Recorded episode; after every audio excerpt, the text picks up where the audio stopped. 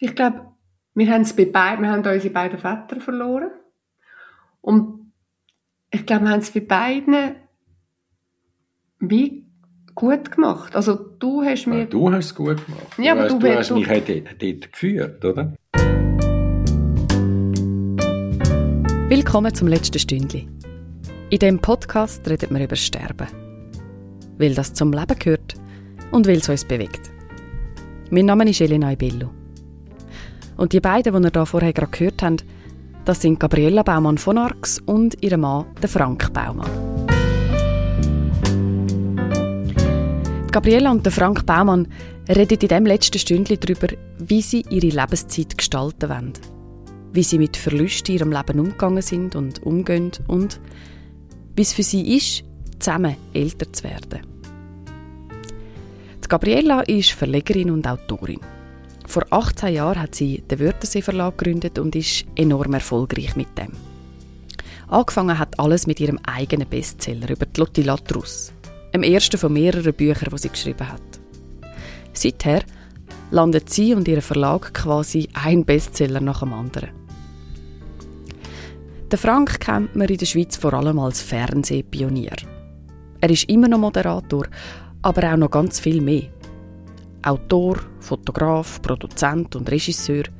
Er ist künstlerischer Leiter vom Arosa Humor Festival, macht den Podcast The Sanitas Health Forecast und kann übrigens auch noch wahnsinnig gut zeichnen und illustriert darum oft seine eigenen Bücher. Alle seine Projekte aufzuzählen, würde zu weit führen.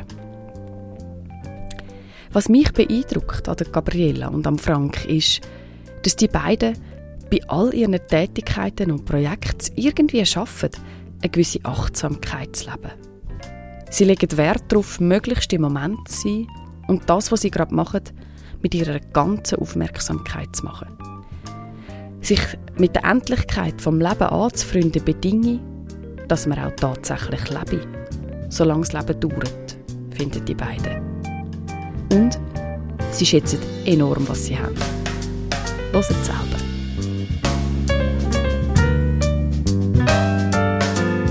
Ja, liebe Gabi, lieber Frank, schön, dass ihr mit mir im letzten Stündchen über das Sterben redet. Danke vielmals und herzlich willkommen. Hm, danke. Es ist einfach noch ein bisschen früh, ehrlich gesagt. Für das letzte Stündchen? So am Morgen schon über Nein, nein, nein, zum über Sterben reden. Also generell, das Sterben käme jetzt ein bisschen früh. Ah, schau jetzt. Jetzt sind wir schon mit drin. Du bist jetzt gerade 65 geworden, gell? Jawohl, aber es ist schon lange her. Es sind schon wieder sieben Tage, acht. Es sind schon wieder sieben Tage und ich habe erst heute gratuliert. Ja, das hat mich auch persönlich Haupt. sehr betroffen, ehrlich gesagt. genau. Aber gleich, also natürlich ist jetzt Sterben noch kein früh mit 65, das wünschen wir uns natürlich nicht. Ähm, aber es kommt ja gleich ein neuer Lebensabschnitt jetzt. Ist so Pension, Pensionierung ein Thema? Pensionierung ist eigentlich bei mir überhaupt kein Thema, weil ich habe ja eigentlich noch gar nie geschafft. ich habe ja noch gar nie geschafft. Es geht einfach genau gleich weiter. Also, okay, von mir aus. Du hast nie geschafft, aber du machst ja uh, viele verschiedene Sachen. Ja, genau. Und das machst du alles einfach weiter. Ja, ich habe ja das große Glück, dass ich Sachen machen darf, die Freude machen und, und wo ich ähm, äh, mich kann ausdrücken und ja, und, und frei bewegen kann eigentlich außer meiner Frau kein Chef. Und das ist noch, ist noch schön, ist ein schöner Zustand. Und weil ich ja nicht in einem Angestelltenverhältnis bin, jetzt sagen wir mal in einer Bank oder so, ähm, kann ich natürlich problemlos meine, in Anführungszeichen, Kunden oder Projekte weiter betreuen. Das ist ein riesiges Geschenk, wenn man das hat. Mhm. Mhm. Eben, Gabi, gell, du bist jetzt 61, ist das richtig? Ist schon richtig? Nein. Also du bist Doch, ja auch noch mega fest am Arbeiten, oder? Ja. Von dem her ist ja, Logisch, wenn einer nicht schafft, muss ja der andere, gell? Das ist ja klar. Nein, aber eben, ich stelle mir dann vor, dann ist auch noch so ein bisschen der Groove irgendwie halt immer noch im Haus vom, vom äh, Berufstätig sein.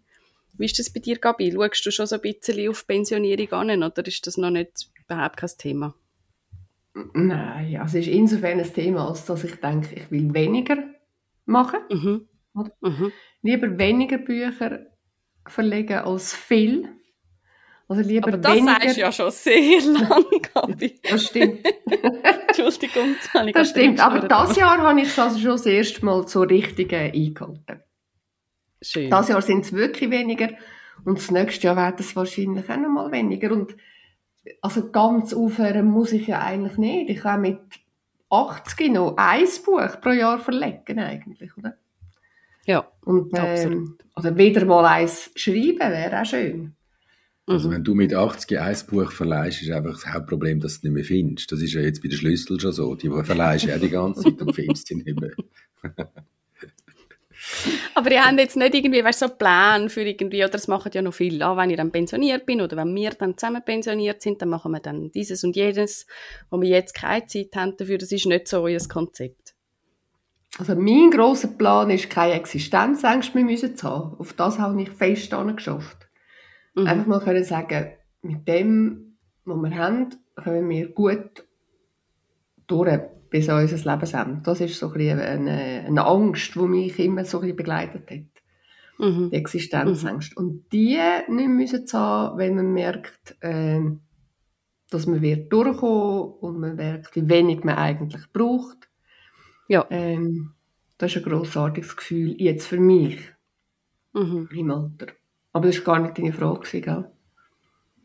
Aber man muss Nicht eigentlich, aber, aber das zeigt ja gleich, vielleicht, man muss vielleicht noch ergänzen, dass es eben, dass wir in einer unglaublich komfortablen Situation sind. Ähm, wir machen wirklich das, was wir wollen. Und das machen wir seit vielen, vielen Jahren. Machen wir das, wo wir Freude daran haben, wo wir wollen. Und wir versuchen absichtlich so ein bisschen die Zahl von der Ärgernis, muss ich sagen, manchmal die Zahl von den Arschlöchern zu vermeiden, die einem begegnet tagtäglich. Und wenn man so die Triage macht, dann, dann hat man auch mehr Zeit für sich selber und mehr Zeit für den Moment und muss sich nicht mit irgendwelchen wahnsinnigen Themen abarbeiten, wo Mhm. einem lähmen und bremsen und nicht vorwärts bringen. Und zwar, vorwärts bringen, finde ich, ist nicht mal unbedingt vorwärts bringen in, sich, in Hinsicht von Erfolg, sondern einfach ähm, in der eigenen Entwicklung vorwärts bringen mhm. auf der Suche von was auch immer, wo man ja leider Gott sei Dank nicht weiß, was man sucht. Mhm. Aber man sucht auf jeden Fall nicht den Ärger und nicht Begegnungen mit anstrengenden Menschen, meinst du? Anstrengender Mensch ist sehr viel netter ausgedrückt, als was du gesagt hast. Hast du das gemerkt? Ja, man kann es eben schon, weißt du, wenn man, wenn man jetzt zum Beispiel sprachgewandt ist, wie die Lena, dann kann man es also schon, schon ganz aus, aus Tannen eigentlich Buchen machen. Lena, bravo. Danke. Bei dir ist ja, Frank, wenn man dir im Moment ein E-Mail schickt, dann kommt so eine Meldung, die heißt die Mailflut macht mich wahnsinnig und wahnsinnig mit mehreren A's. Und dann schreibst du noch, und deshalb antworte ich nur sporadisch und nur, wenn es absolut unumgänglich ist. Ich danke fürs Verständnis. So nett dann doch noch. Ja. Es ist ein bisschen, es ist Ziehst du das bisschen- durch? Ist geht das in die Kategorie, die du jetzt gerade erzählt hast? Es ist auch so ein bisschen fast eine therapeutische Maßnahme bei mir, weil ich habe immer komischerweise habe ich immer schlechtes Gewissen, wenn ich nicht sofort antworte. Dann denke ich eigentlich mir, der erwartet doch etwas, dass man sich meldet und so. Und Gabi schafft wie anders. Ich schaffe Reflex, also ich tue reflexartig Mails beantworten.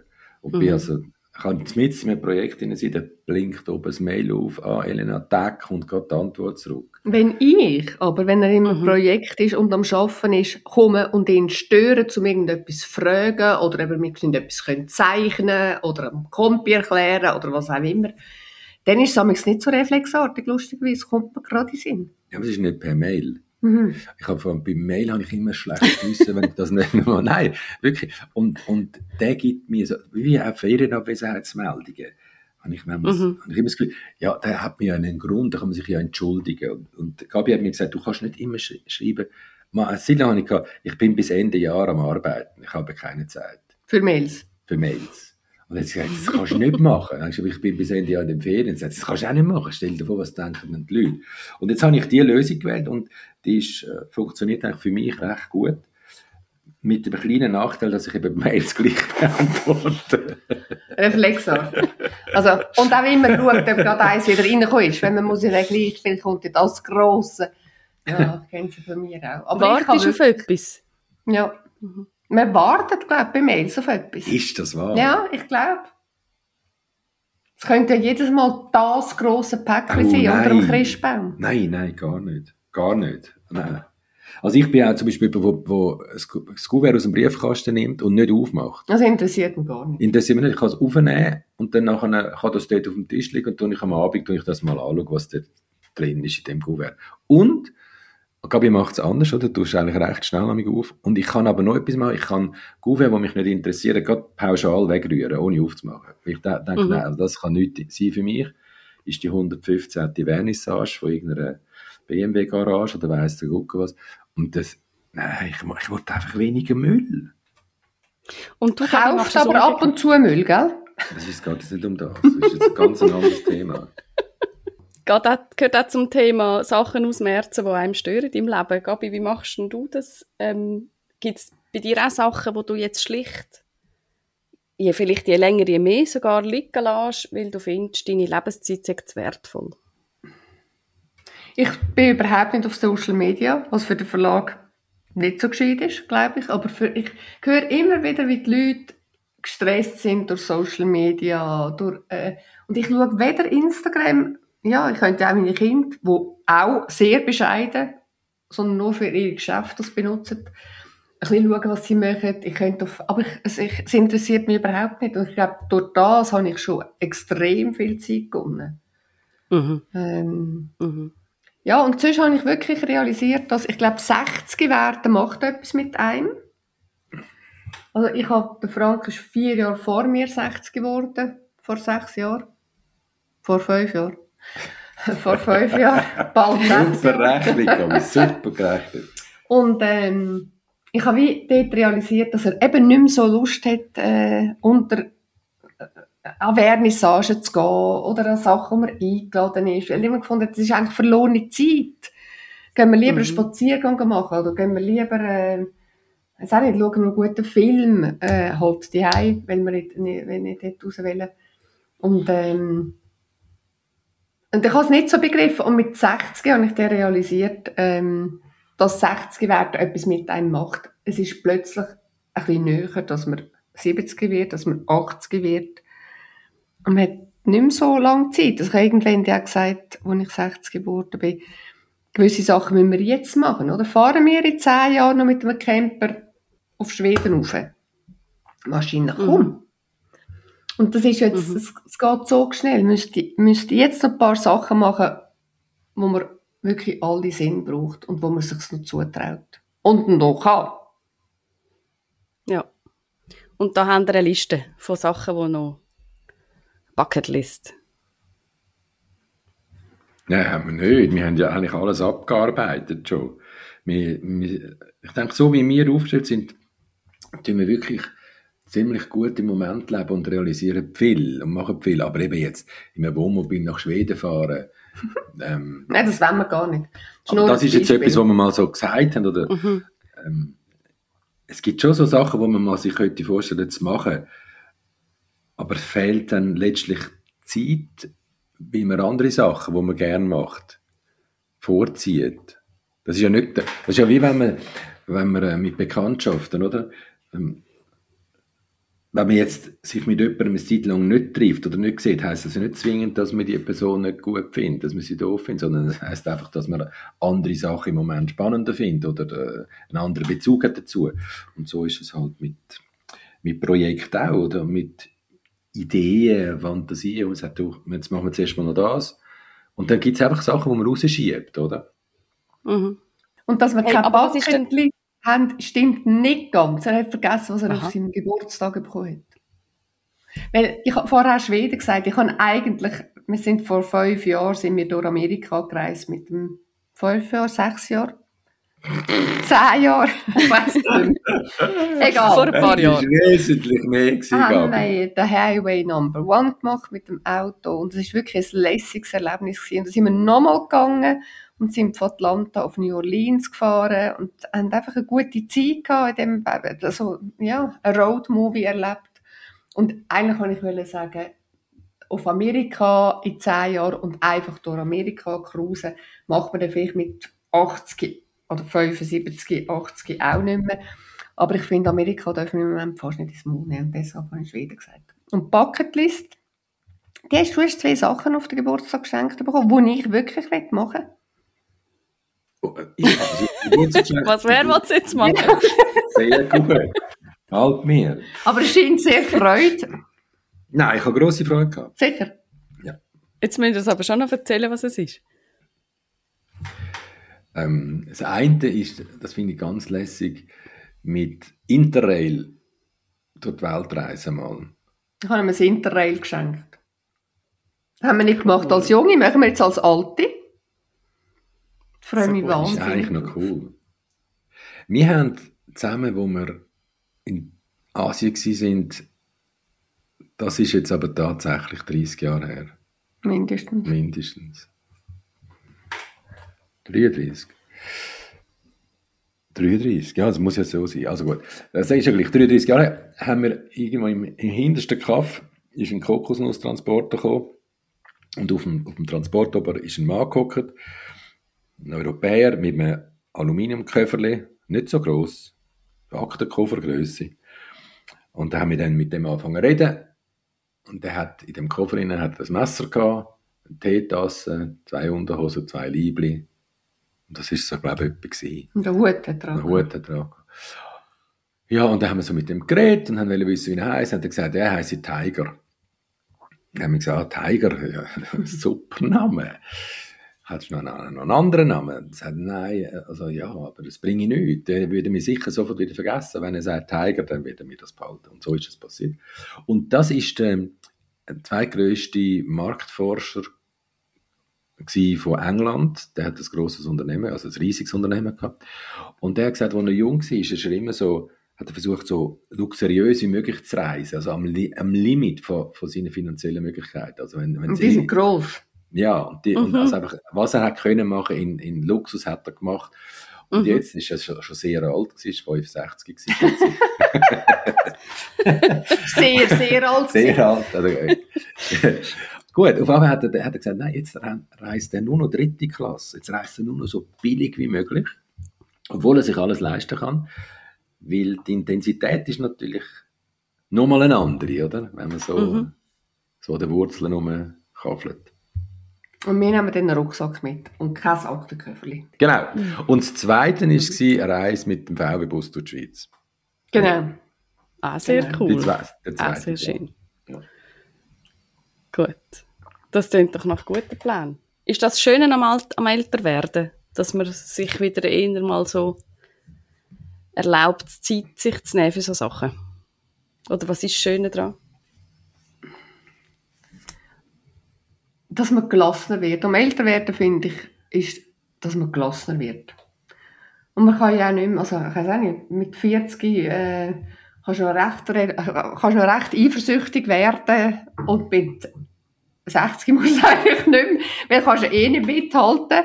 Und, äh, und zweitens, ja, ich weiß auch nicht, es ist so, man ist so zufrieden mit sich selber, denke ich. Und es ist einfach, wie es ist, kannst kannst schauen, dass du dein Umfeld möglichst glücklich machst, dass du ähm, dich wohlfühlst.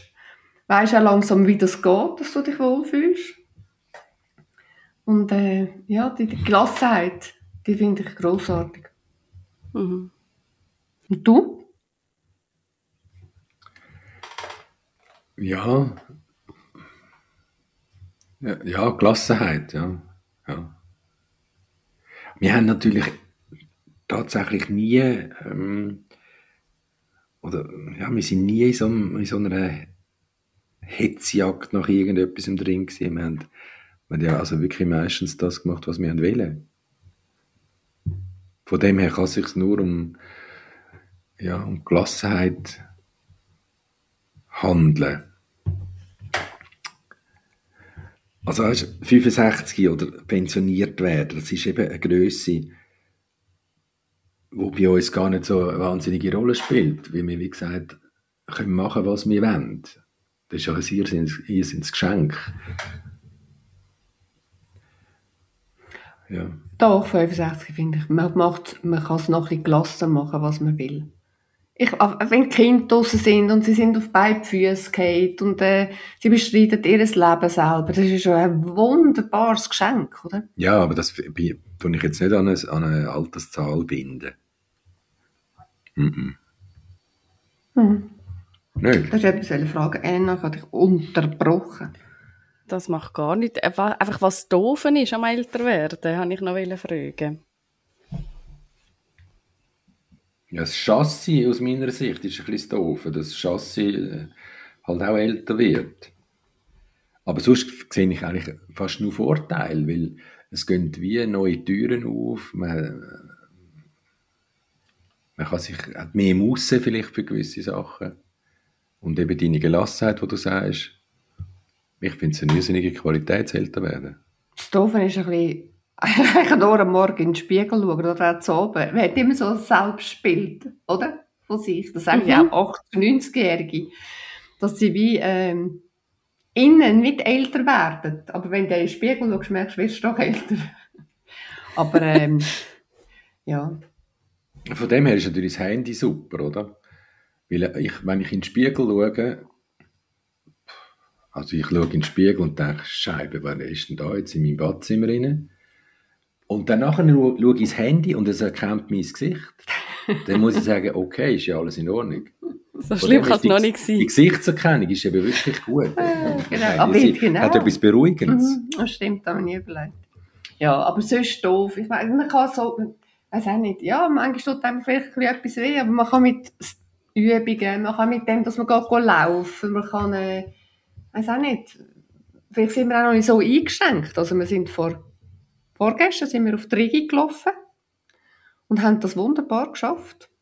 Schön. Also von Fitznau unten rauf, das ist im Fall eine relativ lange Geschichte und die ist relativ sehr steil. Wobei wir jetzt auch nicht sagen, wir haben dann, wir haben dann meine Mutter getroffen, die ist mit dem Band natürlich rauf und haben sie dort eine Staffelhöhe getroffen. Also es ist nicht ganz bis auf die Regel aber es wäre kein Problem gewesen, raufzulaufen. Und das ist, äh, ich glaube, solange man das machen kann, kann man nicht sagen, es ist, äh, kann man, ja, mhm. kann man zufrieden sein. Genau. Und wie ist es dann so, das finde ich ja noch interessant, wie ist es dann so, gemeinsam älter zu werden?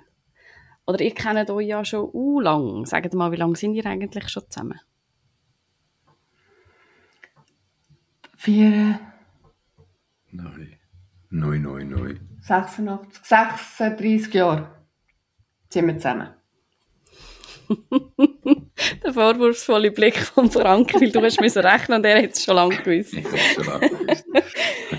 Hättest es einfach gespuckt. Okay, ja, das ist viel. Weißt du, eine, eine grosse... Ja. Nein, sag. Das ist, ja, das ist ja schön, das ist ein grosses Geschenk, wenn man das Zweite, den ganzen Lebensweg kann bestreiten kann. Und man nicht alleine der Widrigkeiten von der Natur, vom Leben ausgesetzt ist, das ist herrlich, wenn man, wenn man sich gemeinsam freuen und gemeinsam leiden. Das ist toll. Und mit jemandem, wo man auch gemeinsam zurückschauen kann, oder? Das mhm. stelle ich persönlich mir jetzt schon auch noch schön vor. Ist das ein Aspekt, den ihr manchmal ein bisschen zelebriert? So, hey, bis dahin sind wir jetzt schon gekommen zusammen und...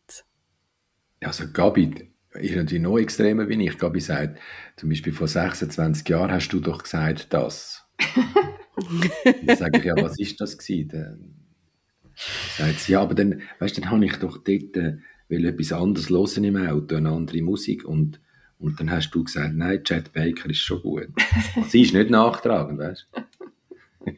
das ist auch schön. Gut, ich habe natürlich jetzt nicht solche Episoden gemeint. Nein, muss nicht nachtragend sein.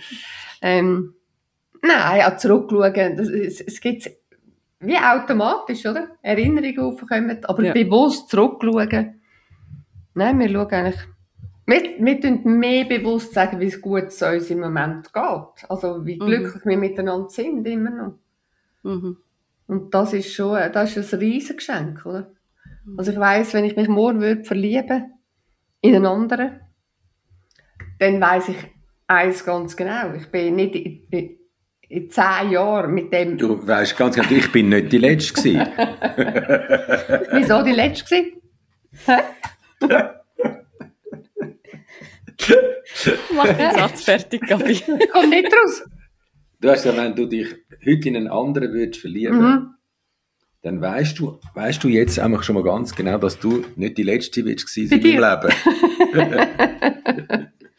Er geht gerne zurück, er geht gerne zurück. Ich muss nachher noch etwas erzählen zu dem, aber äh, ich weiss noch, äh, in fünf Jahren wäre ich nie im Leben so glücklich mit dem Mensch, wie ich jetzt mit dem Frank bin, oder?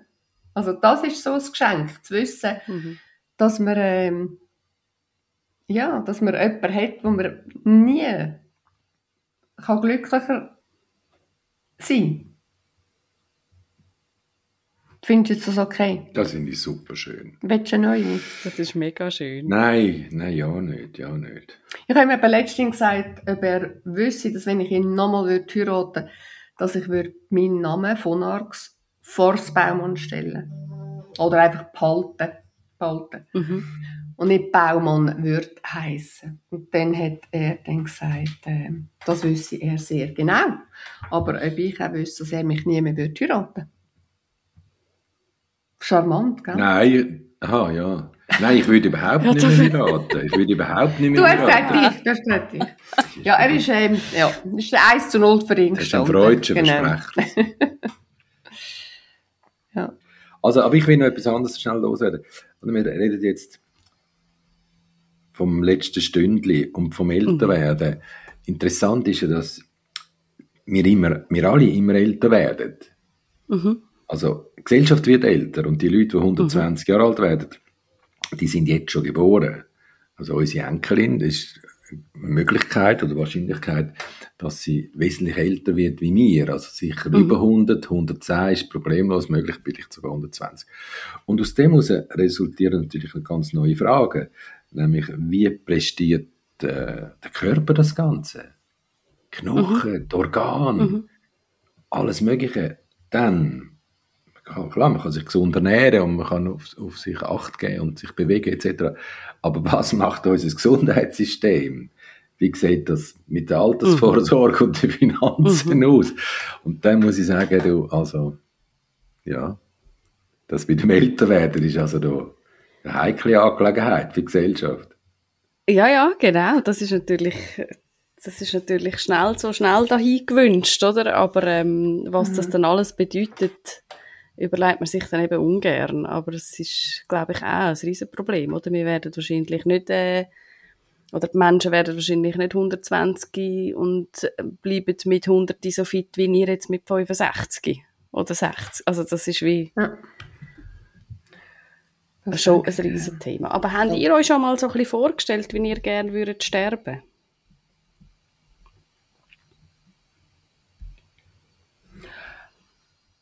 Wir haben jetzt so einen Todesfall erlebt von jemandem, der einfach eingeschlafen ist. Und da sagen immer alle Leute, das ist ein schöner Tod.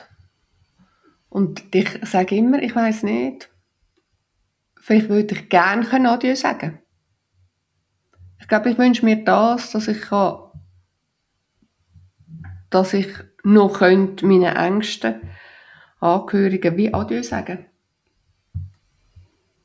Das würde ich mir wünschen. Und bei Exit bin ich jetzt zum Beispiel nicht. Ich kann mir das wie nicht vorstellen. Was? Bist du Ich bin? Mann, ich ich, habe das voll unterschrieben. Du, ich Nein, habe gemeint, wir du bist springen gemeinsam. Exit. Sicher schon. Nein, nein, Frank. Sonst müssten wir Sicher? einzahlen jedes Jahr. Ich zahle doch nicht. Ich zahle etwas, wo ich gar keine Leistung in Anspruch ist, nehme. er ist nicht. Geht's Du bist ein Organspender. Das ist etwas anderes, gell, Elena? Das ist etwas anderes. Das ist etwas völlig anderes, Das ist etwas anderes, Frank. glaube, es tönt besser. Willst du bei Exit sein? Ja, das mache ich gerade rasch. Wie willst denn du sterben? Ähm, ich mache mir jetzt eigentlich, ehrlich gesagt, weniger Gedanken über Sterben wie über das Leben. Ich finde, ähm, man hat ja dann nachher wie eh keinen Einfluss. Und in unserem Leben ist es ja sowieso so, dass die einzige Konstante die Variable ist. Also, es kommt ja dann eh immer anders, als wir geplant haben. Weißt, es ist dann auch so, dass ich mich zum Beispiel auf Spaghetti freue heute Abend, aber es gibt dann plötzlich Risotto. Oder ich denke, wir gehen den Western anschauen und dann schauen wir irgendeinen Löli Liebesfilm an. Es ist ja immer alles total anders, als man es erwartet. Und von dem her würde ich jetzt mm, mit dem Sterben auch nicht so grosse Pläne schmieden. Und klar, kannst du dir wünschen, dass, logisch, dass möglichst äh, schmerzfrei kannst sterben und dass dass es nicht noch grosse Sauerei gibt für die Hinterbliebenen etc. Und das kannst du Abschied nehmen. Aber ähm, das ist, äh, glaube ich, doch recht weit außerhalb von unserem Einflussbereich. Mhm. Und die Sachen, die aber in eurem Einflussbereich sind, haben ihr die geregelt? So, was man so kann regeln? Wir haben, glaube ich, ein Testament. Ich weiss aber nicht, wo das liegt. Bei der Bank vielleicht. Mhm. Ähm, und eine Patientenverfügung haben wir auch. Aber so wie zum Beispiel die 91-jährige. Und ich bin ja noch Mitglied. Die 91-jährige Mutter vom Frank, das macht, haben wir so also nicht gemacht. Und die ist sehr vorbereitet. Also die hat einen Ordner, wo genau drinnen steht, was, wo, wie zu finden ist, was, wo, wie ähm, sie will, das passiert. Ähm, Sie hat zwei Sachen nicht geregelt. Also sie hat äh, noch nicht gesagt, wem sie was will schenken Doch, das hat sie eigentlich gesagt. Sie hat gesagt, alles kommt der Frank über, der muss dann weiter schauen. Und, dass sie will kremiert werden, hat sie gesagt, aber sie hat nicht gesagt, wo sie will, denn, was sie will, dass man mit ihrer Asche macht. Aber sie hat ja gesagt, was, was sie will anhaben. Hat sie gesagt? Ja. Das habe ich nicht gewusst.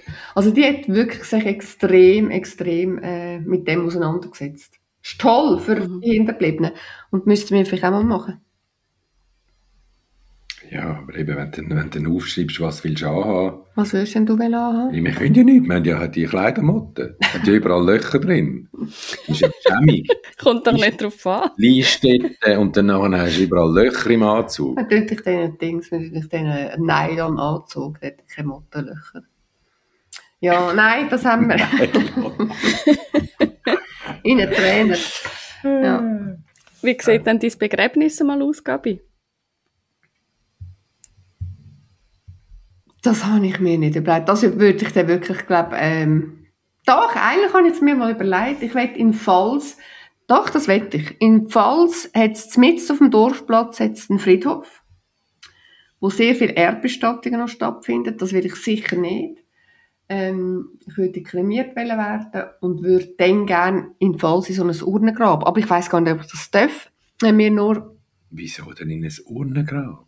Ich weiß entweder bin ich auf dem Man Dorfplatz und verstreuen. Wo denn? Hörli oder wenn wir da dort raufkommen oder irgendwo. Schön ja, verstreuen, ist doch, ist doch schön. Aber ich finde die Idee jedenfalls, dass wir auf dem Dorfplatz, die Toten auf dem Dorfplatz sind. Also zentraler kannst du gar nicht sein. Mhm. Finde ich schon noch schön. Mhm. Was willst denn du?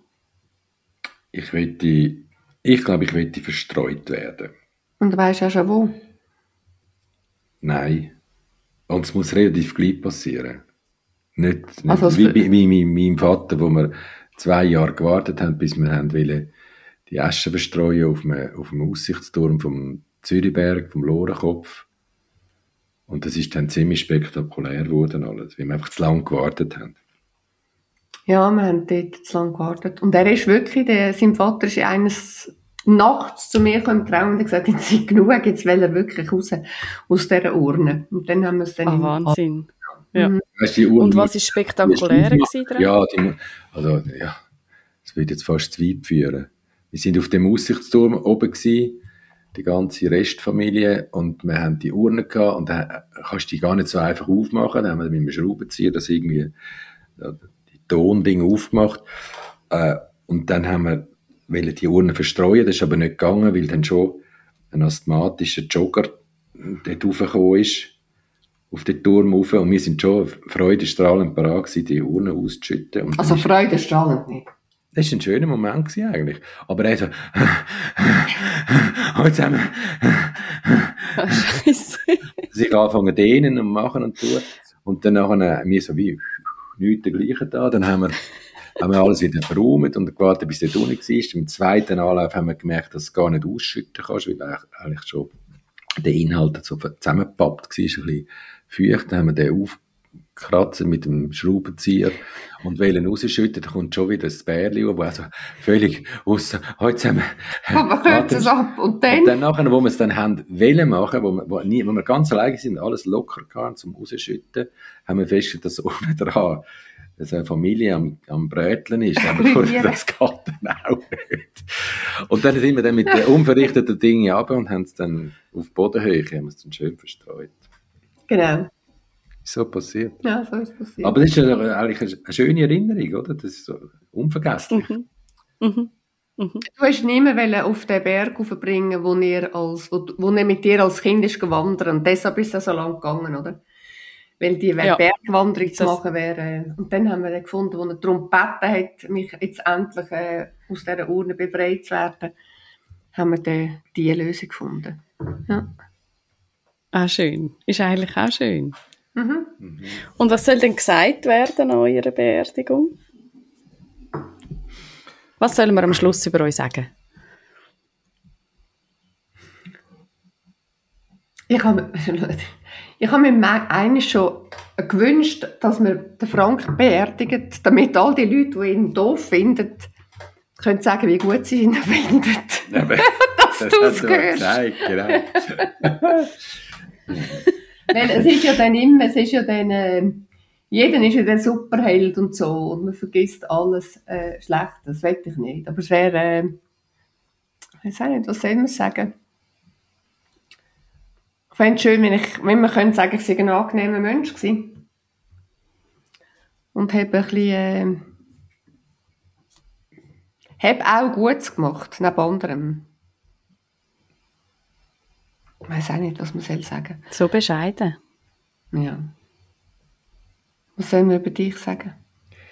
Ja, ich weiß gar nicht, ob man überhaupt etwas soll sagen oder ob man einfach... Ob er... Die Leute wollen ja dann etwas sagen, oder? Ja, aber dann sollen sie sagen, was sie wollen. Aber du kannst ja sagen, was du dir wünschst, ist, was sie sagen. Ja, ich, ich weiß gar nicht, nein. Ich, Also, es ist auch immer, es geniert einem doch auch immer so, wenn, wenn die Leute Lob hudeln. Das ist auch blöd. Dann Nein, das ist tot und dann ja. hudelt das Lob und du kannst nicht irgendwie noch sagen, hey, sorry, mach schnell. Wir es mal nüchtern anschauen, das Ganze, oder? kannst nicht einmal bescheiden tun. Ja, nein, aber schön wäre, wenn, wenn man, wenn man, ähm, jetzt wird es eben schwierig, wenn man das Sterben nicht als als irgendetwas Negatives wieder anschauen. Was ich natürlich persönlich jetzt auch mir, das habe ich am Anfang gesagt, sondern wenn man würde, wenn man würde dem Sterben anders begegnen und das, das würde ja bedingen, grundsätzlich mal, dass wir lernen zu sterben, oder? Wir lernen alles. Aber Sterben ist kein Schulfach. Und natürlich damit auch, im übertragenen Sinn, oder? Auch der Umgang mit, mit dem Sterben, wie begleiten wir jemanden? Wie begegnen wir jemanden, der einen Verlust erlitten hat? All das lernen wir gar nicht. Wir sind dort total überfordert, oder? Mhm. Und das wäre eigentlich wichtig. Wir haben das oft in, in Talks, die wir haben, oder du mit deinen Büchern über die Lotti Latrus. Äh, ja, Sterben müsste ein Schulfach sein. Mhm. Ja, oder eben Was du lernst... Hm? Sag. Nein, sag nur. Nein, du lernst es, wenn, jemand, wenn du aufwachst oder, und jemand stirbt und, und die Leute rundherum das gut handeln und gut machen, so kann, so kann man es lernen.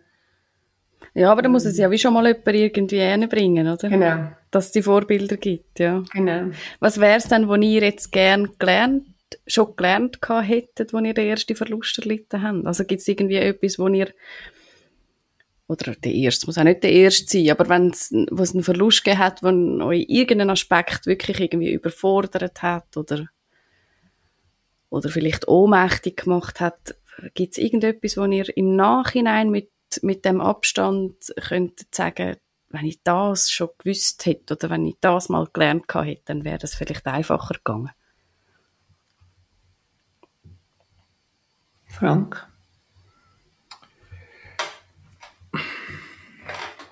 Ganz, ganz schwierige Frage. Ich glaube, wir haben es bei beiden, wir haben unsere beiden Väter verloren. Und ich glaube, wir haben es bei beiden wie gut gemacht. Also du hast mir... Ja, du hast es gut gemacht. Ja, du aber hast, du, du hast du, mich dort, dort geführt, oder? Also der, Vater von Frank ist im Spital gestorben, äh, zur Nacht. Sie haben uns am Morgen angerufen, sie sind gestorben. Ähm, und eben noch Abschied nehmen. Und für mich war wie klar, gewesen, ja, ich gehe. Und ähm, nein, sagen auch den Kind, die sind dort etwa 7 und 4 gewesen, oder was? 7 und 10. 7 und 10 für Kinder. Ähm, sie können mitkommen, wenn sie wollen. Und haben Frank, Frank hat gefunden, nein, ist nicht nötig. Aus einer Abwehrhaltung, glaube ich. Ja. Hm. Und dann?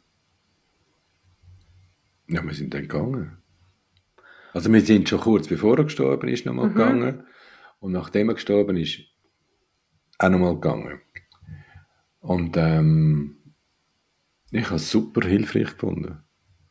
Aber eben, du hast ja du hast auf mich gelassen und hast es gemacht. Du hättest ja dich wehren und sagen, nein, ich gehe nicht und würdest dann, glaube ich, heute sagen, du hättest, weißt ja nicht, ob du etwas verpasst hast, aber es ist schade, dass es nicht nochmal dir gesagt ja, es hat, es hat die Rundung nicht, oder? Mhm. Also mhm. von dem her äh, ist das dir gut weißt du, im, im Regelfall, glaube ich, tut man den Tod in unserer Gesellschaft als etwas Negatives anschauen. Klar, vielleicht sagen, oh, der ist so wahnsinnig krank, er ist jetzt erlöst worden. Und das Negative, das schauen wir, glaube ich, als Negatives an, weil die Hinterbliebenen so wahnsinnig leiden. Mhm. Die Person, die verstorben ist, ist ja verstorben. Mhm. Da müssen wir uns jetzt nicht mehr große Sorgen machen. Aber der Schmerz betrifft ja, egal ob jetzt vorher ein Leiden war bei, bei dem Verstorbenen, betrifft ja vor allem die Hinterbliebenen. Und darum ist es auch so für viele Leute wichtig, dass sie noch Abschied nehmen und etwas äh, sagen oder hören. Mhm. Mhm. Aber eben, wir, wir, wir lernen wie nicht umgehen mit dem Fakt, wo unabdingbar ist, dass Aber wir irgendwann sterben. Man könnte auch sagen, hey, das ist, ist schön. Irgendwann können wir sterben, ist doch ist doch eine schöne Sache. Da haben wir, haben wir etwas Schönes erlebt im Leben. Aber das bedingt natürlich, dass du permanent lebst und, und nicht sagst, ja, auch wenn wir dann pensioniert sind, machen wir etwas. Oder damals hätten wir noch können. Der Ferdinand von Schirach, der Autor und frühere Staatsanwalt, hat im Magazin im letzten Samstag ein super Interview gegeben. Und hat gesagt, das Schlimme am Sterben ist, glaube dass man neidig ist, dass die anderen dürfen weiterleben dürfen. mhm. Es ist der Neid, was es so schwierig macht. Ähm, und bei meinem Vater war es so gewesen, dass, also ich bin schon sehr früh mit dem Tod in Berührung gekommen, weil ich als 12-, 13-Jährige ins Altersheim bin arbeiten. Und die haben mich dort schon neben eine sterbende Frau gesetzt, ähm, weil sie haben wollen, dass sie dort ein bisschen aufpasst. Und so bin ich so reingerutscht und als Arzthilfin bin ich auch mit dem konfrontiert gewesen, bei der Lotti Latrus für meine Bücher natürlich auch. Und dann ist mein Vater krank geworden, hat Kehlkopfkrebs gehabt und ist bestrahlt worden, so dass er wirklich, er hat nicht mehr essen er ist, äh, ja, sehr krank geworden. Und ist dann gestorben. Und das Leiden dort, das ist etwas, was mich bis heute beschäftigt. Ähm, und ich habe ihn in der Nacht vorher noch besucht. Meine Mutter war auch dort bei ihm. Gewesen. Und er hat dort einfach immer gesagt, lasst mich jetzt einfach in Ruhe. Er lasst mich in Ruhe. Das ist so ein eine Hauptaussage gewesen. Und als er dann gestorben ist, hat das Spital äh, darum gebeten, dass sie seinen Körper dürfen haben für eine Obduktion. Und äh, ich bin ein bisschen später gekommen, weil ich weiter weg war als meine Geschwister und meine Mutter. Und sie haben eigentlich schon ein Ja gegeben dazu. Mhm. Und ich wollte dann wissen, warum sie denn ihn obduzieren Ob sie wollen schauen, was falsch gelaufen ist bei dieser Bestrahlung. Und sie haben dann sehr ehrlich gesagt, nein, es geht darum, äh, ihre Studenten auszubilden. Sie haben einfach im Moment zu wenig tote Körper. Und dort habe ich mich durchgesetzt. Obwohl ich gewusst habe, dass mein Vater immer gesagt hat, mit mir könnt ihr nachher machen, was, was er will. Aber das lässt mich in Ruhe, hat mich so beschäftigt, dass ich gesagt habe, nein, ich will es nicht. gegen mhm. all die anderen, wo, wo, wo, wo es anders gesehen haben, gesagt, aber er hat doch ja gesagt, sage ich ja, aber und ich bin heute so froh. Und er hat, ähm, er hat zwei wahnsinnig schöne Sachen, drei wahnsinnig schöne Sachen gesagt, bevor er gestorben ist. Er hat erstens mal gefragt, ob er uns jetzt allein lassen Das mhm. geht. Dann hat er gesagt, er mich jetzt für oben. Und er war ein Arbeiter. Also er hat wirklich, er, mich jetzt für oben, sie gibt Zeit. Und in der Nacht hat er meiner Mutter noch gesagt, das Tor sei noch zu und es stiechen Leute an. Ich meine, es stiech in einer Schlange, er käme einfach nicht durch.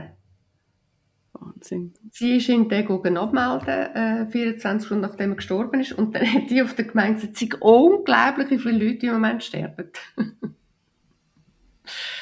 Wahnsinn. Das sind so die ja. Sachen, die einem dann, äh, über Wasser haben. Aber wie du äh, gesagt hast, ganz am Anfang, es ist schon so, ähm, man kann sich, man weiß, stirbt jemand, aber man kann sich nie vorstellen, was in dem Moment jemand wirklich tot ist, passiert. Das Loch. Mhm. Man kann, man kann sich nicht, es geht nicht. Mhm. Mhm. Ja, es ist so undenkbar, oder? Ja. Mhm. Ja, und auch das Wegsein, also dass jetzt jemand einfach weg ist, das ist noch verrückt. Wenn jemand mit das dem du ich auch. geredet hast und der ist einfach weg, wo ist denn der jetzt? Was ist jetzt, da, was ist jetzt so eigentlich los? Jetzt ist der gestorben, der wird vielleicht kremiert oder, oder beerdigt und irgendwann ist er weg, weg, weg, weg. Er ist nur noch, ist nur noch mit, ist nur noch in unserem, in unserem Geist vorhanden. Das ist also wirklich eine Medi, Medi, Medi Vorstellung eigentlich. Gell?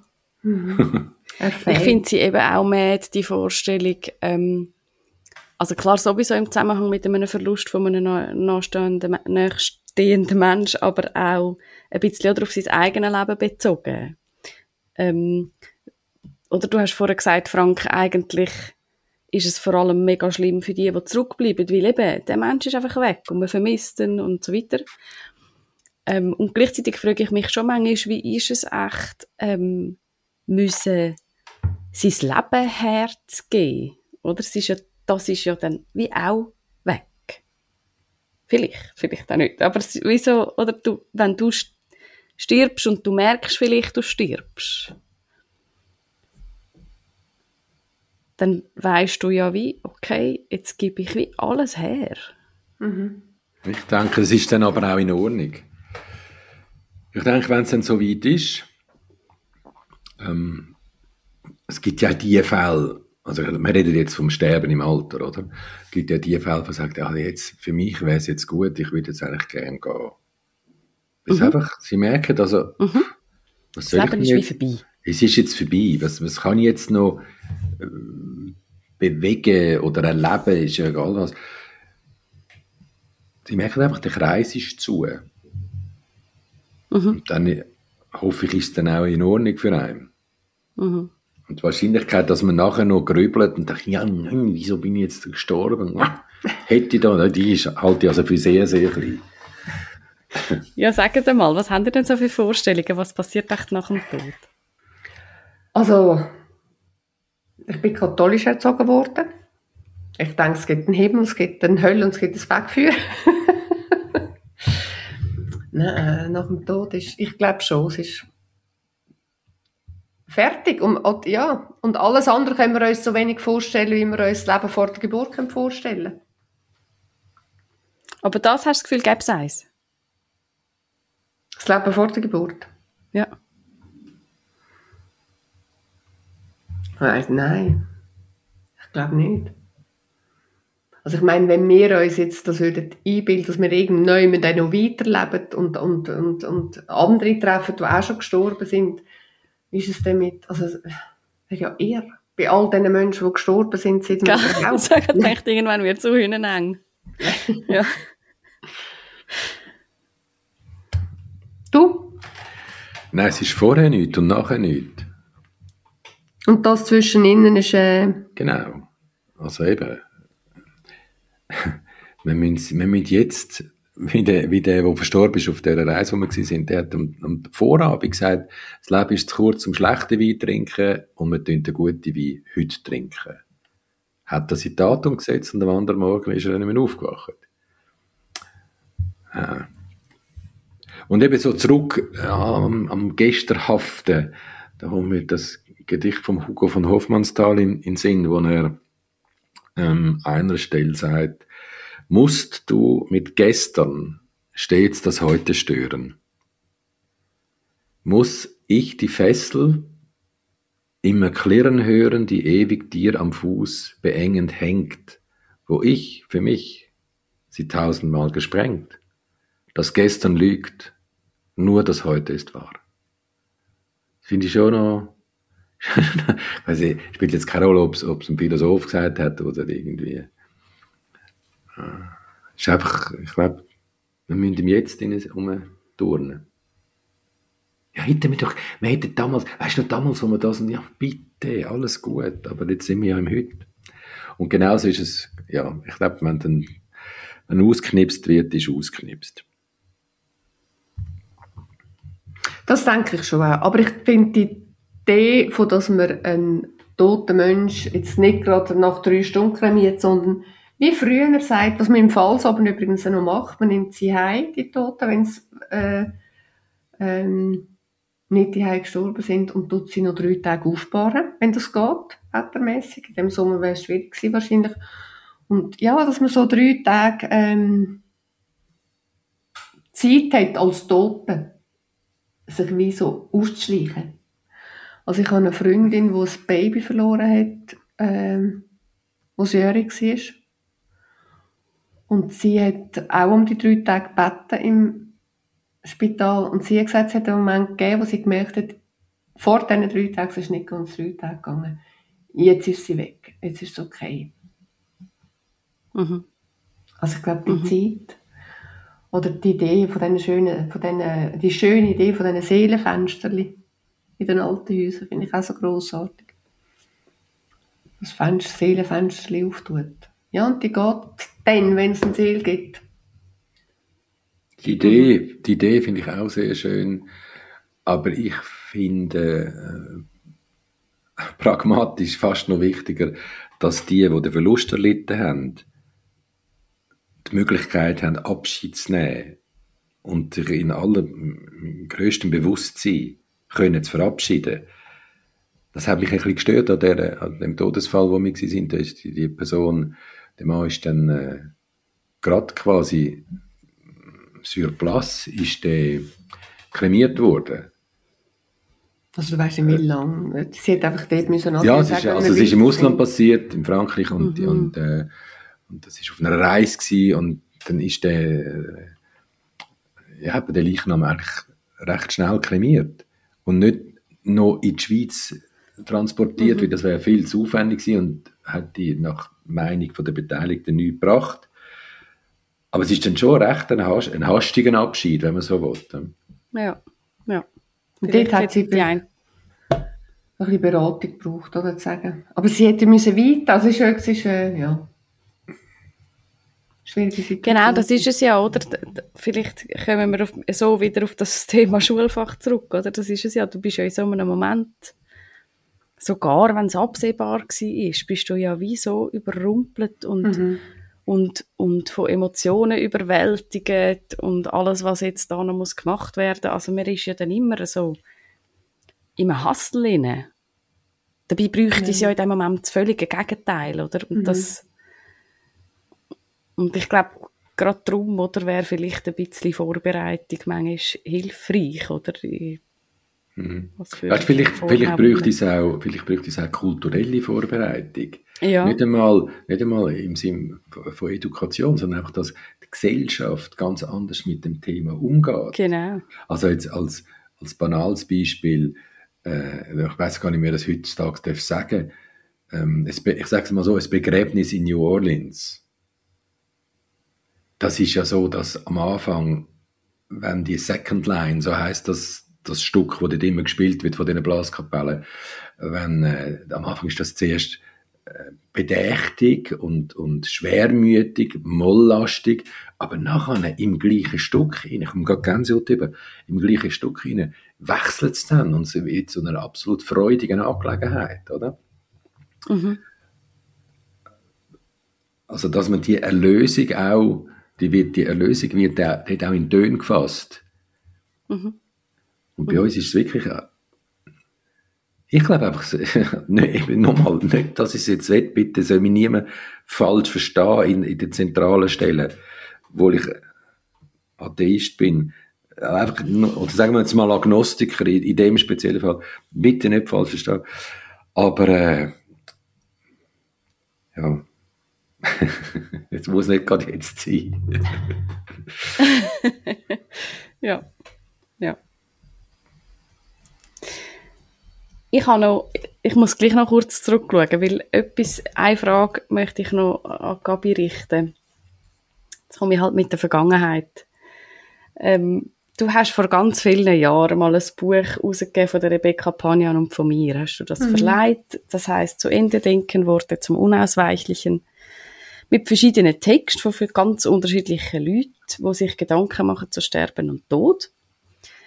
Und ich glaube, das ist jetzt etwa zehn Jahre her oder sogar noch mehr, wo wir dich gefragt haben, ob du das Buch wirst verlegen. Und in meiner Erinnerung hast du recht schnell zugesagt. Ich glaube, der Kaffee ist noch nicht einmal fertig getrunken gewesen, wo das Jahr gekommen ist. Und ich bin völlig überrascht gewesen.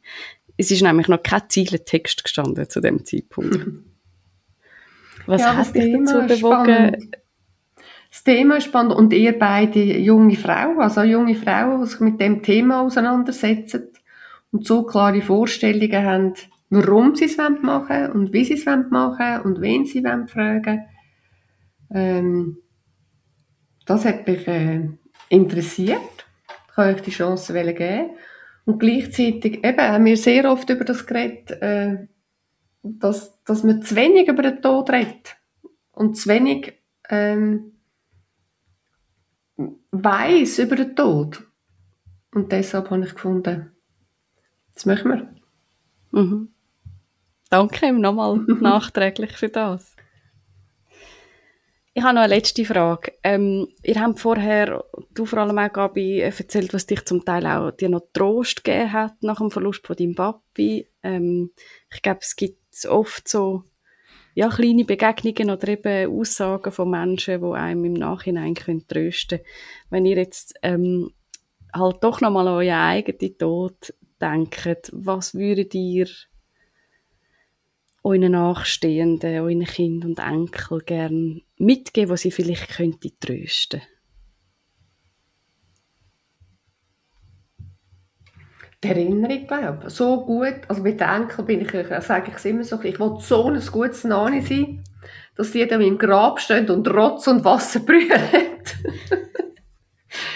Einfach weil sie wissen, dass sie, ähm, ja, eine gute Erinnerung. Konkret?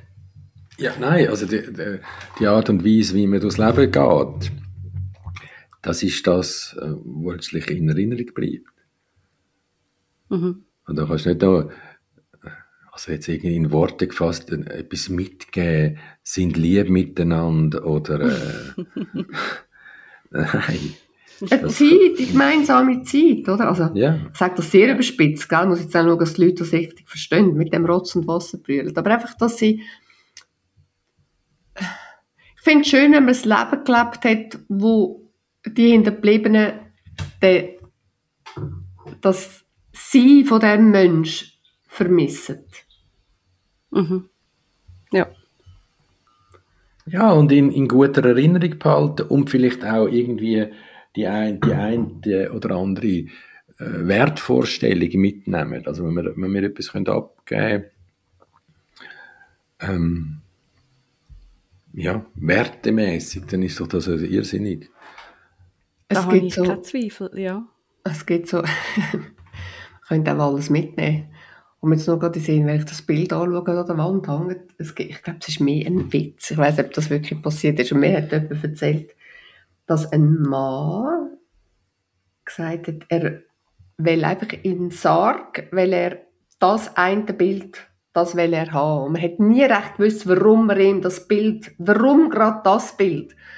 Und als er gestorben ist und man ihm den Wunsch erfüllt hat und das Bild abgehängt hat und ihm in den Sarg gelegt hat, hat irgendein Angehöriger gesagt, also eigentlich, komm, jetzt überlegen wir uns, warum genau das Bild, oder?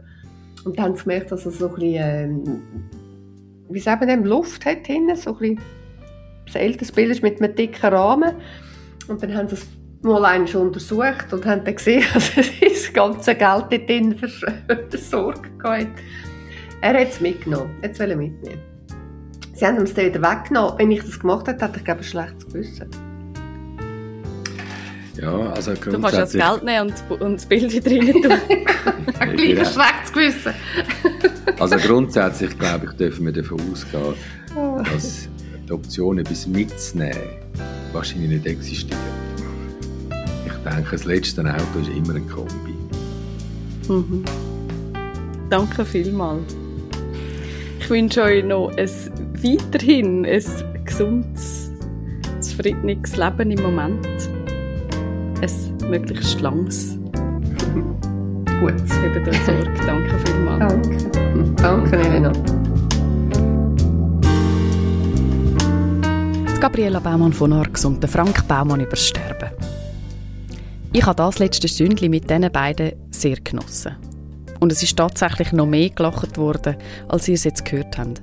Ein paar Episoden, die in diesem Rahmen zu weit geführt hätten, habe ich leider rausstreichen in den Shownotes findet ihr übrigens noch ein paar Infos über die Gabriela, ihren Verlag und auch zum Buch «Zu Ende denken, Worte zum Unausweichlichen».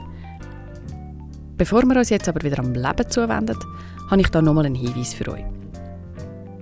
In einer Woche schreiben wir wieder über das Sterben. Im Workshop vom 7. und 8. Oktober in Zürich gibt es noch ein freies Plätzchen.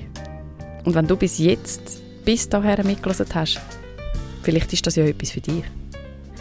Ich freue mich, wenn du mit mir und der Yogalehrerin Dominique Fonchala schreibend am Sterben auf den Grund gehen magst.